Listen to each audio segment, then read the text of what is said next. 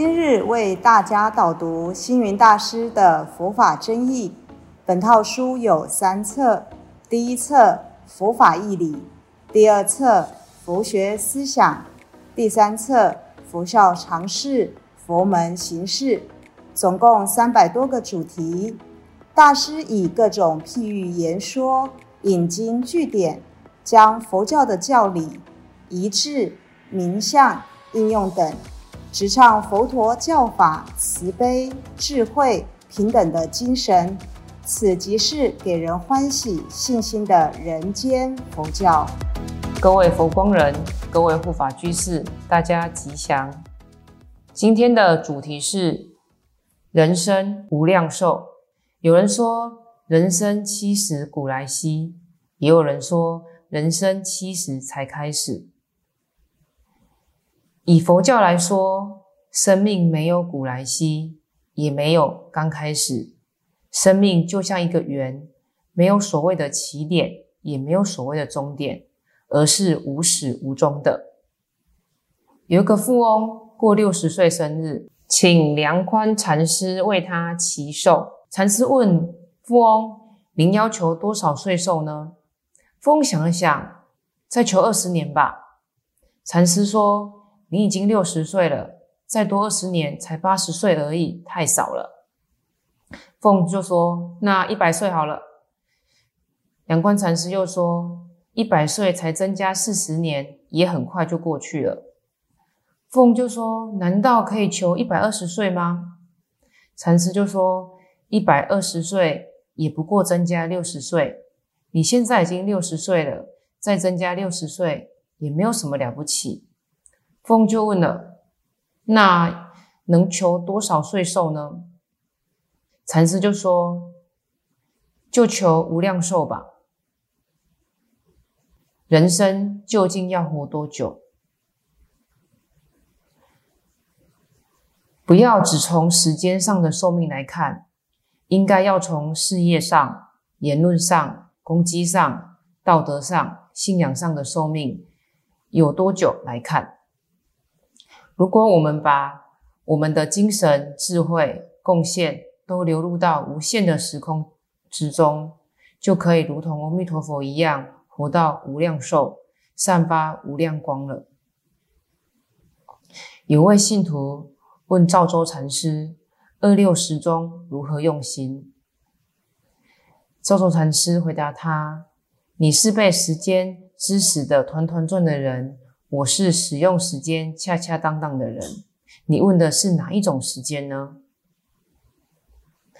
确实会运用时间的人，他的时间是心灵的时间，因为能够重心自由、打鼓通经，所以他的生命展现了泱泱宇宙的全体大用。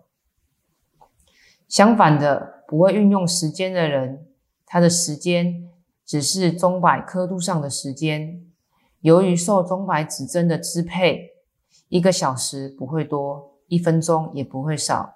因此，他的生命浑浑噩噩且渺小有限。星云大师每天都为信众忙碌不已，但不为烦苦，也不觉得是在为别人解决问题，因为从中请丁、思维、习舍、助人当中，不断的获得许多宝贵的经验。师父如今已到古稀之龄，能二六始终处处用心，即便。生病了，能工作不懈。有人问师父说：“为什么不想轻浮呢？或是等健康了再继续做呢？”师父说：“韶光易逝，岁月荏苒，等待是生命最大的杀手。人生的意义是在有限的时光中扩大生命田园，与大家同享慧命的花果。”星云大师提倡人生三百岁的思想。但一个人怎么可能活到三百岁呢？师父二十岁从佛学院毕业之后，便将自己奉献给了社会大众，一生没有放过年假，也没有暑假及寒假，甚至星期假日比别人更忙碌，从早到晚没有休息，除了在殿堂教室讲经弘法，会客谈话、录影外，在走路、下课的空档，在汽车、火车、飞机上，师傅都精进的办公、写稿、看书、阅报，每天几乎分秒必争。如果一天能做五个人的工作来计算，到了八十岁，不就是人生三百岁吗？这里有一则故事跟大家分享。有一个白发苍苍、齿牙脱落的老人，一位青年看到他，就问他说：“老先生啊，你今年几岁了？”老先生回答：“四岁。”这个青年很狐疑的看这个老先生说：“老先生啊，你别开玩笑，你满头白发，少说也七八十岁了，怎么可能只有四岁呢？”老先生。惭愧的说：“我实际年龄八岁了，但因为过去人生每天浑浑噩噩的度过，而真正的人生是从四年前皈依佛门开始。因为这四年来，才懂得去追求人生的真理，从行善助人、服务大众中，体会到人生的意义与人生的价值，觉得自己好像只活了四岁而已。”人何必等到耄耋高龄才感叹只有四岁呢？为什么不及时把握人生，珍惜生命呢？所以我们要常常警惕自己，不要做四岁老翁，而应该立志过三百岁的人生。这里有一则星云说记跟各位分享：请恕过世业，寿命虽减少，犹如少水鱼，失和有其乐？这个句子是说明。人生的光阴有限，不过几时寒暑，老病很快就降临到每一个人身上。日复一日，我们的寿命一天一天的减少。因此，如何把握住有限的人生时光，应该要更加努力，在有限的时光里创造无限的价值。人生三百岁，这是人人都能做到的，只要我们能。了解生命的可贵，明白光阴的珍贵，就是爱惜有限的生命时光，在一生当中留下成绩，留下历史，留下贡献，在人间留下让人值得怀念的美丽回忆。每一个人都要在有限的生命里，为社会留下无限的慈悲、无限的关怀、无限的恩泽。